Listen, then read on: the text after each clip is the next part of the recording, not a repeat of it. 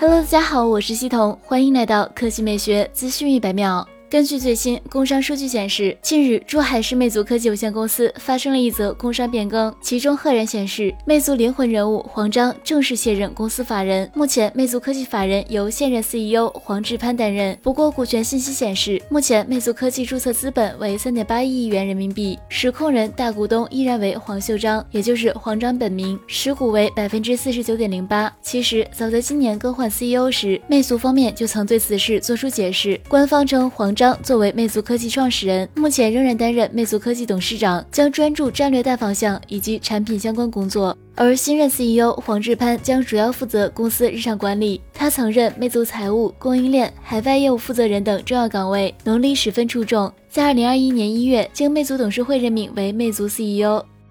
接下来来看 LG。据报道，LG 电子预期将于下周一正式宣布智能手机业务 MC 部门彻底关闭的消息。随后，相关话题登上了微博热搜。据知情人士透露，LG 电子最近确认彻底关闭智能手机业务部门，并开始转换该业务部门员工。据悉，LG 电子曾考虑过多种选择，包括出售业务，但与一些潜在买家的谈判以失败告终。在智能手机相关技术专利的问题上，难以与潜在买家达成一致，最终决定退出智能手机业务。之后，LG 电子希望将重心转移到电子部门和电池部门。随着智能手机市场竞争加剧，LG 手机业务节节败退，如今已经连续二十三个季度亏损，截至去年年底，累计赤字规模达到约合人民币二百八十八亿元。今年一月，LG 曾公开首款卷轴概念手机的视频，并计划年内上市，但现在项目已经被搁置。去年，LG 手机在韩国市场的占有率为百分之十三，远不及三星的百分之六十五。